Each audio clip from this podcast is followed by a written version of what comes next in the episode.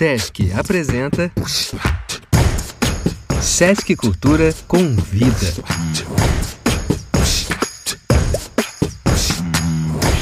A pandemia acho que trouxe muito isso, né? A, sociedade não indígena ela encontra nos processos de repensar suas próprias crises, né? De não estar tá mais funcionando do jeito que muita gente achou que funcionaria eternamente. E aí ela observa, e aí vai tudo, fica tudo online, as pessoas olham muito na internet e elas buscam, e como estão cansados desses problemas, eles buscam alternativas. E aí eles olham para os indígenas ou para as comunidades tradicionais que estão produzindo, que está falando, que está trazendo discussões, debates online, ao vivo. E aí começa a, a ver que existe um outro jeito de pensar o mundo, né? E só que aí, para a perspectiva não indígena, parece ser uma alternativa para o futuro mas para a perspectiva indígena, ela é sempre foi a mesma coisa. Então, quando você determina que algo é contemporâneo, né, a arte indígena contemporânea ou o cinema do futuro, quando você valora isso temporalmente, parece que existe ainda um processo de colonização ainda da perspectiva. E esse jeito de contar a história que o cinema indígena conta é o, é o jeito que sempre foi contado, só que agora usa uma ferramenta diferente, que grava, que guarda, que põe no YouTube. E aí a criança pode ver e assistir a hora que ele quiser. Olá, bem-vindos ao podcast Ascuri. Aqui hoje nós vamos conversar sobre o cinema indígena. Nós vamos tentar contar um pouco da história da Associação Cultural de Realizadores Indígenas. A Ascuri é um coletivo de cineastas formado por indígenas Terena, Kaiowá e Quechua, que existe há mais de 10 anos e conta com um acervo de mais de 80 curtas-metragens. A gente vai descobrir como ela surgiu, como ela se transformou durante todos esses anos e ainda vai aproveitar para pensar, refletir e discutir sobre o futuro e o papel do audiovisual, do cinema, do vídeo e do documentário na temática indígena, né, nessa era pós-pandemia que está todo mundo esperando ansiosamente chegar e, e nunca chega, né?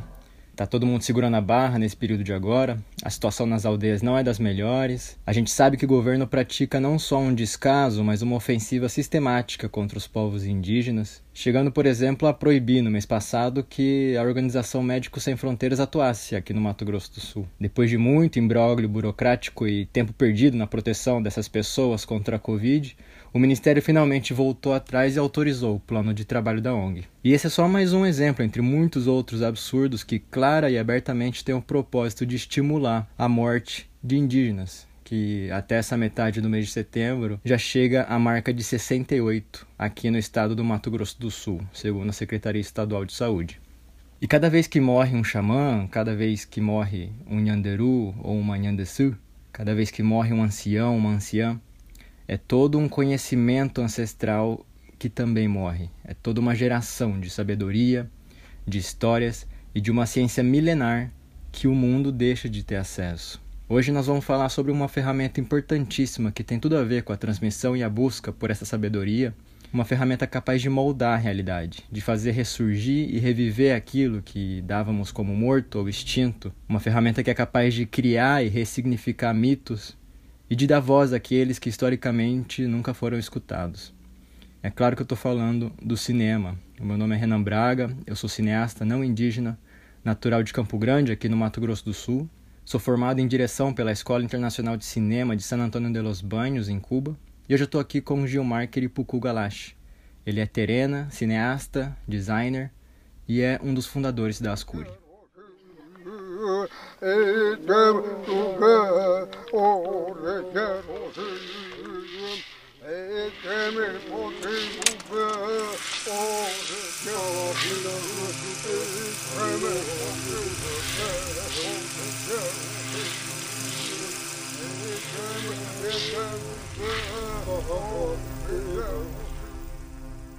E aí, Renan, tudo bom? Sou Gilmar, sou terena do Pantanal, e trabalho com cinema desde 2008, junto com a Ascuri.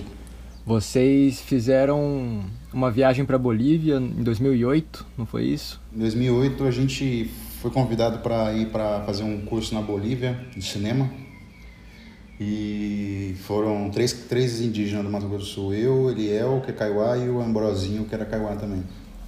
E como é que foi essa viagem? O que vocês descobriram lá? Vocês foram para uma oficina que chama Cine Sem Fronteiras, que é. É o Cine Sem Fronteira. Ele é, uma oficina que foi idealizada pelo, pela, pelo Ivan, junto com, com alguém ali, da, algumas pessoas da UFG de Goiás.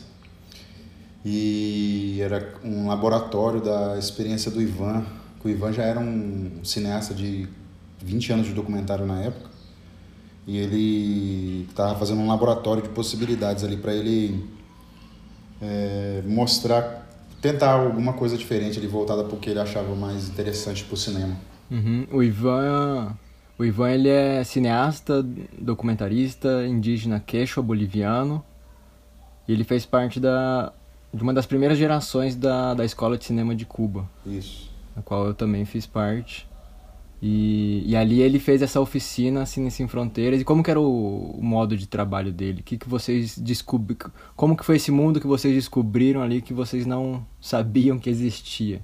e que moldou esse modo de vocês pensarem e fazer o cinema também? É, na verdade, a gente não sabia muito o que era cinema antes, né? Do, do Ivan. Ele que apresentou pra gente. A gente tinha, sei lá, cinema era tipo Robocop, Predador, Bruce Lee, essas coisas. Aí, o, aí a gente ouvia falar de um cinema indígena, mas não tinha acesso no Brasil. Né? E aí a gente, e ele ensinou o que, que seria o cinema na perspectiva deles lá bem boliviano mesmo, um cinema de um cinema América Latina com muita influência do de andina, umas, umas coisas do Eduardo Galeano, umas coisas do Paulo Freire. Era uma mistura, né? O Ivan tinha muito essa coisa de aprender fazendo, de vivência, ficar ali enclausurado ali na respirando o cinema das sete da manhã até as onze da noite, todo dia. E aí foram 40 dias que a gente ficou lá com ele. 40 dias de pura imersão fazendo cinemas e aí você, como que era? Vocês tinham umas uns exercícios, vocês saíam com a câmera, iam buscar a história. É, ele tinha, a gente foi para uma aldeia lá que fica em Antofagasta, fica perto do Chile. Uma aldeia aimara. E aí lá a gente tinha que desbravar, né, resolver os pepinos, correr atrás da história, montar essa ideia, conversar com, com, os, com os velhos lá que ia ser que ia falar sobre o filme. E era separado em grupo e cada um se virava com o que tinha. E era no tempo ainda da mini DV, da fitinha da mini DV e a técnica ainda era aquela de editar fazendo a gravação. E aí o, o Ivan dava essa, esse aporte aí nessas, nessas técnicas ele nunca ensinou como é que faz o cinema mesmo. Né? Ele queria a gente, ele queria trazer, tirar de dentro da gente o jeito que a gente contava história, o jeito que a gente ouviu contar história e a gente contar a história desse com esse olhar, usando a técnica que ele passava. E aí no final desses 40 dias ele não deixou barato, né? Ele passou uma tarefa para vocês ainda quando vocês voltassem. Foi, aí ele ele quando tava acabando, a gente ficou bem próximo, bem amigo. Eu era novinho, tinha uns 22 anos, o Eliel tinha uns, sei lá, uns 40. Uhum.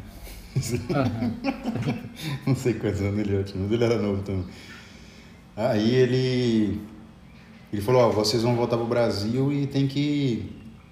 É, vocês têm que montar um coletivo, um grupo lá, alguma coisa para fazer, dar continuidade para esse cinema que vocês aprenderam aqui, né? Era tipo a contrapartida da participação no evento. Segundo ele, né? Nem era tanto. Mas deu certo, não deu? E aí nessa viagem de volta de todos esses. Nessa, nessas horas e horas de ônibus, vocês vieram conversando. Uhum. E foi ali que, que apareceu a, a Ascuri? Na verdade, a Ascuri ela é uma. Ela é essa sigla, né? Ela era de uma associação que a gente estava montando na, na periferia de Campo Grande que era Ascuri também, só que era Associação Cultural Revolucionária Independente. E aí era só maluco ali da Moreninha, da Canguru, do Mário Covas, essa galera dali, né? Mas nunca foi para frente, assim, porque era outro pique, né? Aí quando a gente voltou, o, o, o Ivan até tinha perguntado, vocês já fizeram associação? Vocês têm associação? Vocês conhecem? Aí eu comentei com ele, ó, tem uma, a gente tava tentando fazer uma. Aí ele falou, pô, então, mas você tem assim um encaminhamento, alguma coisa? Ah, tem uns rabiscos, né, de estatuto, de, a gente sabia mais ou menos como é que era. Aí ele falou, ah, então toca isso aí, faz esse... Aí a gente veio pensando com ele, será que dá para fazer e tal? Aí foi. Aí, só que aí ficou, isso, o papel ficou um tempão na gaveta, né? A ideia do coletivo, ela surgiu na Bolívia e rolou vários momentos que a gente estava é, fazendo as coisas com esse, com esse nome de Ascuri, mas com, não era oficializado. E qual foi a primeira, qual foi a primeira oficina que vocês fizeram aqui no Brasil? Cara, a primeira oficina que a gente trouxe o Ivan, a gente fez a, ela pro Avamarandu, aquele evento do, do Pontão de Cultura. Né? Eu e o, o Ivan foi convidado para dar aula. Aí o Ivan falou, eu preciso de um assistente e aí perguntou para mim se eu queria ajudar ele na oficina. E essa foi a primeira, assim. Que aí começou, a gente começou a conhecer a galera para chamar Pascur e chamar, ó, a gente está dando essa oficina aqui, mas a gente está pensando em fazer um coletivo para poder filmar, para poder arrumar equipamento, para poder se organizar. E aí a gente ia nas aldeias fazendo isso e trazendo a galera. E aí coincide com a época que esse, esse, esse Avamarandu ele foi, ele foi, foi parte de, um, de uma época de editais que o governo proporcionava para fortalecimento da identidade. Só que foi só até um período, né? Em 2010, por aí, ele acabou, parou de ter. E aí sobrou aquele monte de gente que a gente formou, aquele monte de amigo que a gente fez, que a gente conhecia, que a gente tinha como como ensinou a fazer, ensinou a se apaixonar pelo cinema, mas não tinha mais nada de equipamento, não tinha lugar para fazer, não tinha. E aí que veio a responsabilidade que, eu e o Eliel acabamos assumindo de fazer essa esse coletivo articular possibilidades para eles. E aí a gente fez. Aí em 2012 que a gente regularizou a Ascuri mesmo como Associação Cultural de Realizadores Indígenas. E aí começa uma, uma coisa mais séria, assim, de papel, papelada, burocracia. É porque sempre tem essa narrativa, né, de, de porque a gente recebe toda a, a, a, cultura, a mídia hegemônica que a gente recebe, a gente acha que o, o cinema é isso, né? Mas o cinema pode ser a nossa família, pode ser o que a gente come, pode ser o nosso cotidiano. É, o Ivan tinha uma, uma parada que ele falava que o, o olho era lente, o ouvido era o microfone e o cérebro era a edição. Então a gente tinha que pensar cinema. Né? Se a gente estava fazendo uma situação fora do comum, assim, que fora do comum não, bem comum na verdade, com um lugar assim, pescando e tal, você já estava fazendo um movimento de câmera, com o olho, com a cabeça, Tava ouvindo, gravando áudio, ouvindo passarinho, ouvindo canto e, e processando aquilo como uma história que você está ouvindo e um dia você vai contar. E quando você conta é o filme que ele tinha muito essa dinâmica. E a gente pegou bem essa dinâmica, a galera pegou bem essa dinâmica. Porque é uma coisa de aldeia, né, cara? Observar, ouvir. A gente anda no mato, a gente tá ligado, ouvindo tudo, tentando ver tudo. E e, e é, o, é o, quando você está no cinema, você vai, vai começar a gravar, você primeiro tem que dar uma ganhada, assim, você não tem vento, você não tem som perto. É um pouco isso, tipo, tipo caça, né? E, e é transpor também as ideias e as próprias histórias do movimento que já acontece ali naquele meio pro vídeo, né? Uhum. E, e, e, acho que você formar um, um, cineasta, por exemplo, o Kiki, lá do, do Panambizinho, uhum. e aí ele vai viver lá tendo essa profissão e essa, essa responsabilidade como se fosse quase um xamã portado de uma câmera, né? Sim. Eu vou dar um nome para isso. Você que você odeia nome. é. Você odeia nomes acadêmicos, mas isso é um, um futurismo indígena, né? Ah, é? Já parou para pensar nisso? Cara, então, o... eu acho é um, agora vive um, a gente vive um momento muito de como é, é, essa a pandemia acho que trouxe muito isso né a, a sociedade não indígena ela encontra nos processos de repensar suas próprias crises né de não estar tá mais funcionando do jeito que muita gente achou que funcionaria durante eternamente e aí ela observa e aí vai tudo fica tudo online as pessoas olham muito mais internet e elas buscam e como estão cansadas desses problemas eles buscam alternativas e aí eles olham para os indígenas ou para as comunidades tradicionais que estão produzindo, que está falando, que está trazendo discussões, debates online, ao vivo. E aí começa a, a ver que existe um outro jeito de pensar o mundo, né? E só que aí, para a perspectiva não indígena, parece ser uma alternativa para o futuro. Mas para a perspectiva indígena, ela é sempre foi a mesma coisa, sabe? Então, quando você determina que a, a algo é contemporâneo, né? a arte indígena contemporânea, ou o cinema do futuro, ou quando você valora isso temporalmente, parece que existe ainda um processo de colonização ainda da perspectiva. E esse jeito de contar a história que o cinema indígena conta é o, é o jeito que sempre foi contado, só que agora usa uma ferramenta diferente. Que grava, que guarda, que põe no YouTube. E aí a criança pode ver e assistir a hora que ele quiser. Igual o rato borrachudo. Isso sim é referência. Não, muito bom. Eu, eu adoro esse movimento que vocês fazem de. E tem muito a ver como vocês são percebidos pelo. Por quem tem interesse por vocês, né? Vocês fazem as coisas e quem dá nome. Vocês podem dar o nome que vocês quiserem, né? Futurismo indígena, etnomídia, ou. É, caralho, a contemporânea, Contempo... arte, arte contemporânea. contemporânea indígena. Não, a gente só faz. É, não, é muito louco, cara. E é, é, difícil, assim, às vezes até ver essa própria indígena que também entra nessas discussão e aí você vê, hoje em dia tem um índio ambientalista, tem um índio ativista, tem um índio, sei lá. É, cara, essa fragmentação do saber, ela não aconteceu com a gente. Né? A gente não tinha um, um, um, o, o mesmo figura que constrói uma casa é o mesmo, figu, é o mesmo figura que reza, que cura. É o mesmo figura que faz uma roça. É a mesma figura que, que as, as funções sociais elas eram mais amplas. Aí depois vem com essa fragmentação e acaba que é, tira aquele aquela coisa mais é, digamos coletiva, né? Isso também é outro outro fator também que as pessoas têm um romantismo também com coletivo coletivo que acha que é o coletivo de abelha, né? Que está todo mundo fazendo mel. Mas a coletividade ela tem momentos, né? De, de seu, do, do seu de atuação, por exemplo, pela luta pela terra. A galera vai para cima, todo mundo, e, e, e, não quer saber, mas fora, em alguns momentos tem o crente, tem o flamenguista, tem o corintiano, tem o evangélico, tem o católico, tem o partido A, partido B, partido C. Cara, então, às vezes a pessoa acha que todo mundo indígena vive uma ciranda, né? Uma ciranda é, socialista, assim digamos. todo mundo lá, e ama os bichinhos e não sei o quê.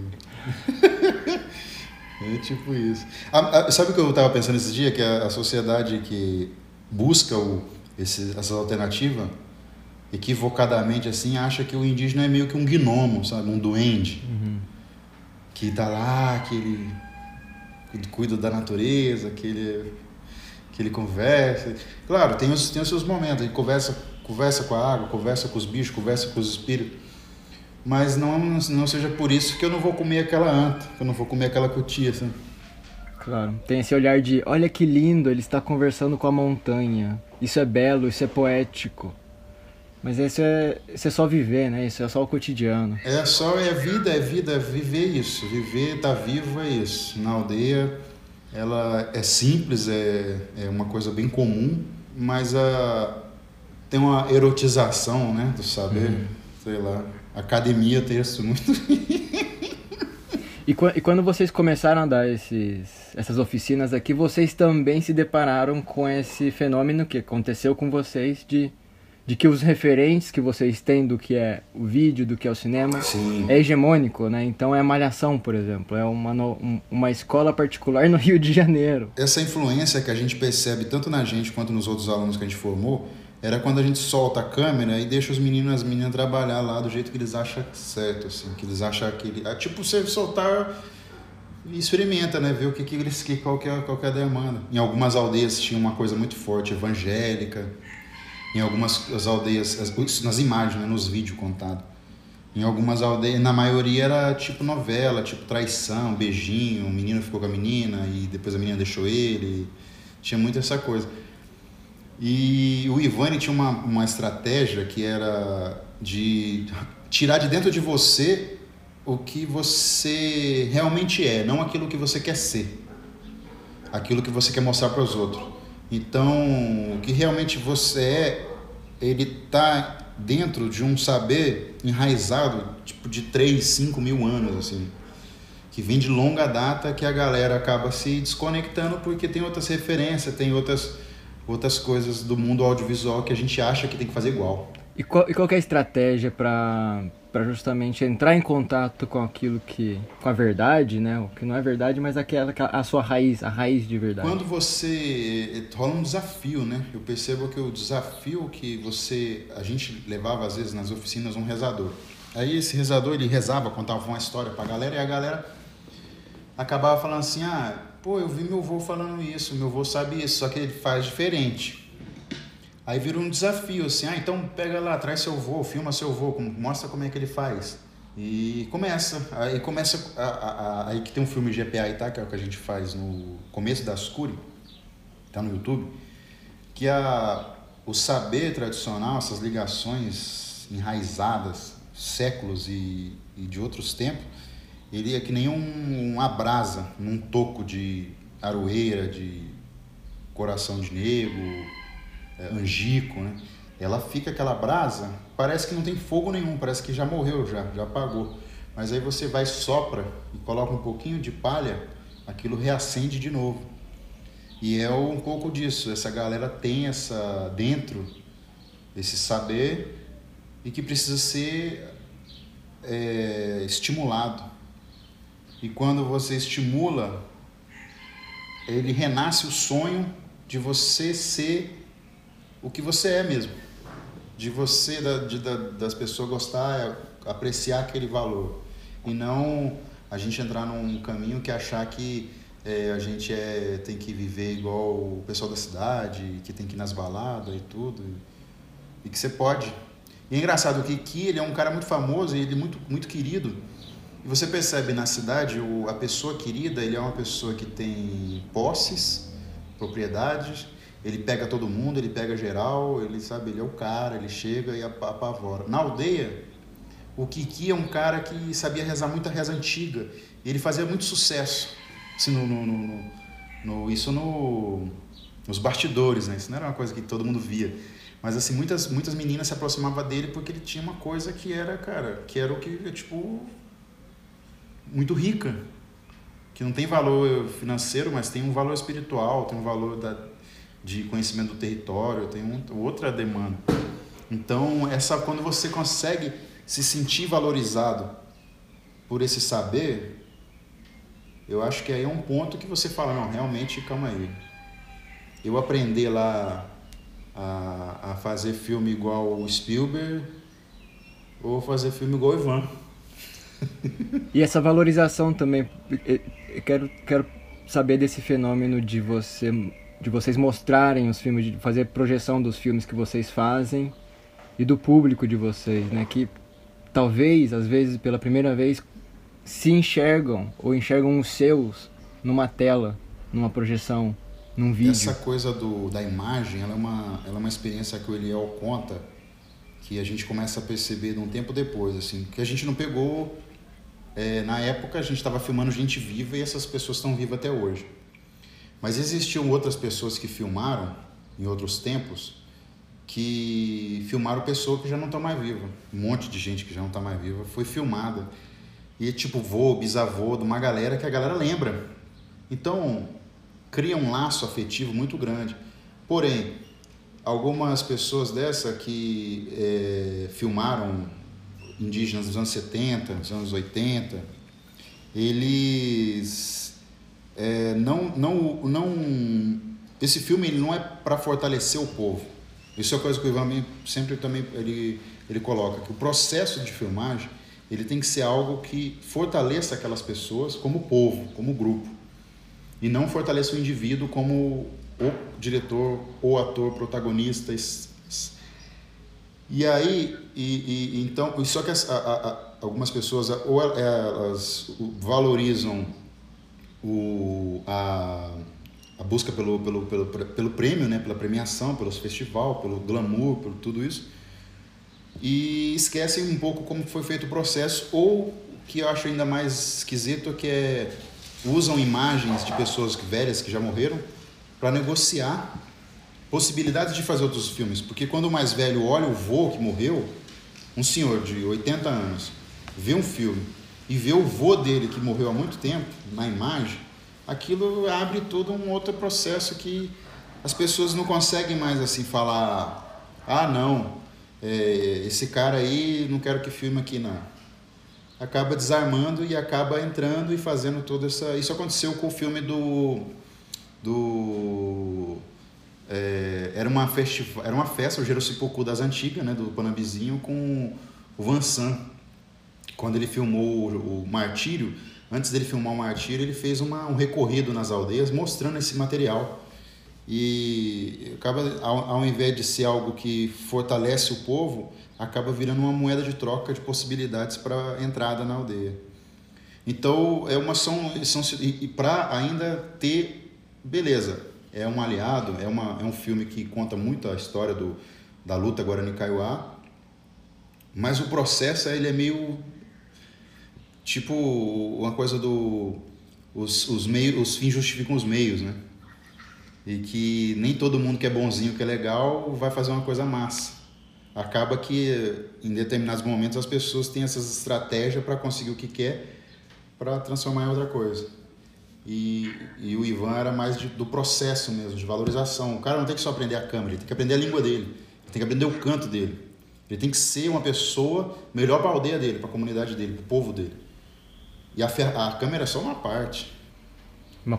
O filme é uma consequência, né? É, consequência, uma outra, outra viagem. É, para terminar, Gilmar, a gente percebe que a dificuldade que vocês sempre tiveram, né, desde vocês elaborarem as cures até ela realmente se firmar como um coletivo sempre foi burocrático, mas e se não houvesse essa, essa, esse tipo de limitação? Qual que é, qual que é seu sonho? Como, como que seria a Ascuri hoje em dia? Então, a Ascuri, ela, ela, ela, ela entra nesse caminho burocrático em 2012. A gente não sabia que se ia ser bom, se ia ser ruim. A gente via que organizações indígenas, em determinado momento, se, se institucionalizam com o CNPJ para poder bater junto com as organizações não indígenas.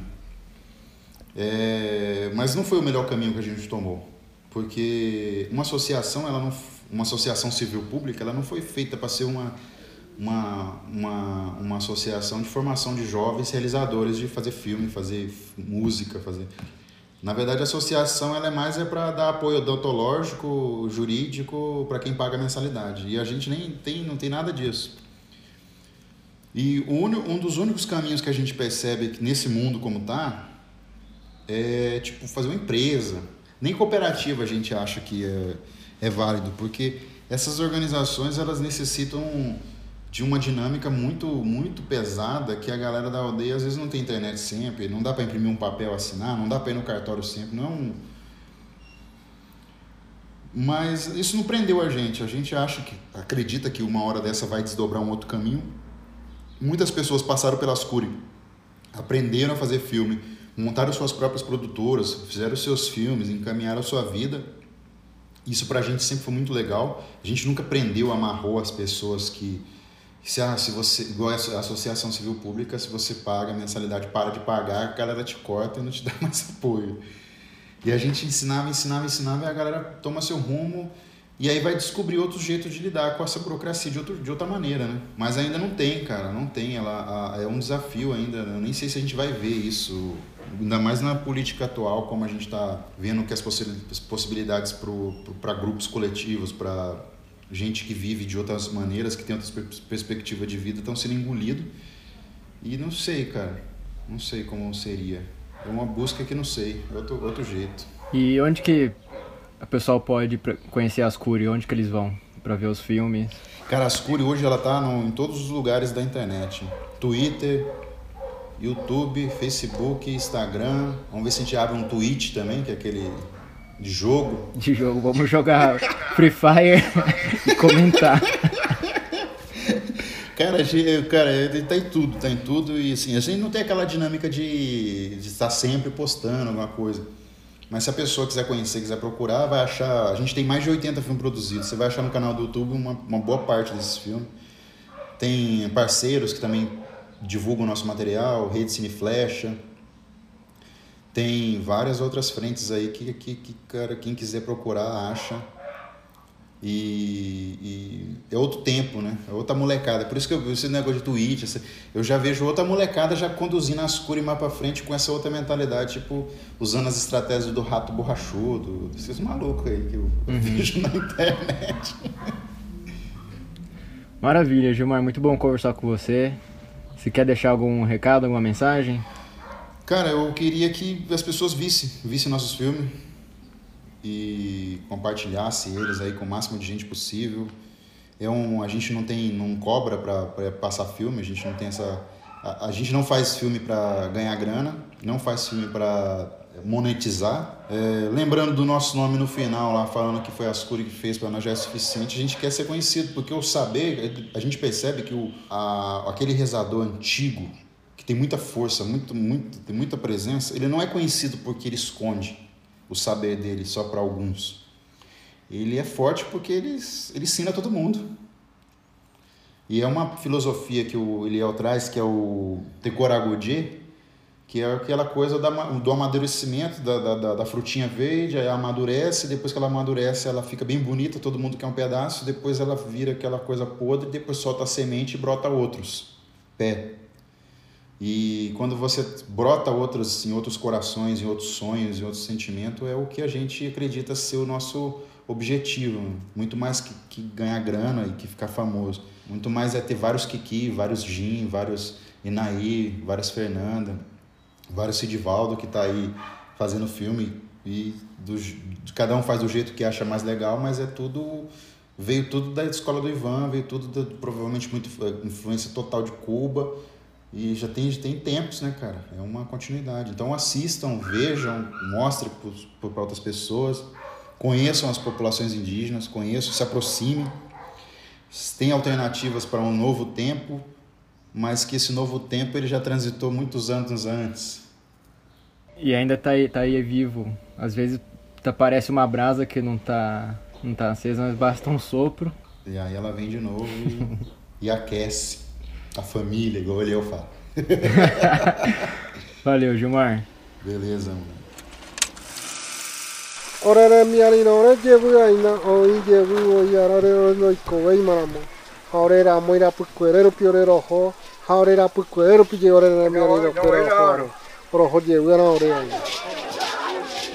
Muito obrigado por ter escutado nosso podcast até aqui. Isso que vocês estão ouvindo de fundo é um dos filmes da Ascuri. Se chama Jacairá e é um dos filmes sobre a milenar cerimônia de batismo do milho branco. Este curta-metragem e muitos outros filmes da Ascuri estão disponíveis para visualização na internet. Então, não deixe de se inscrever no canal Ascuri Brasil no YouTube e siga também Ascuri nas redes sociais para ficar sabendo dos próximos passos dos cineastas indígenas. Este podcast foi uma produção de Gilmar Galache em parceria com Sesc Cultura e foi editado e mixado por Renan Braga.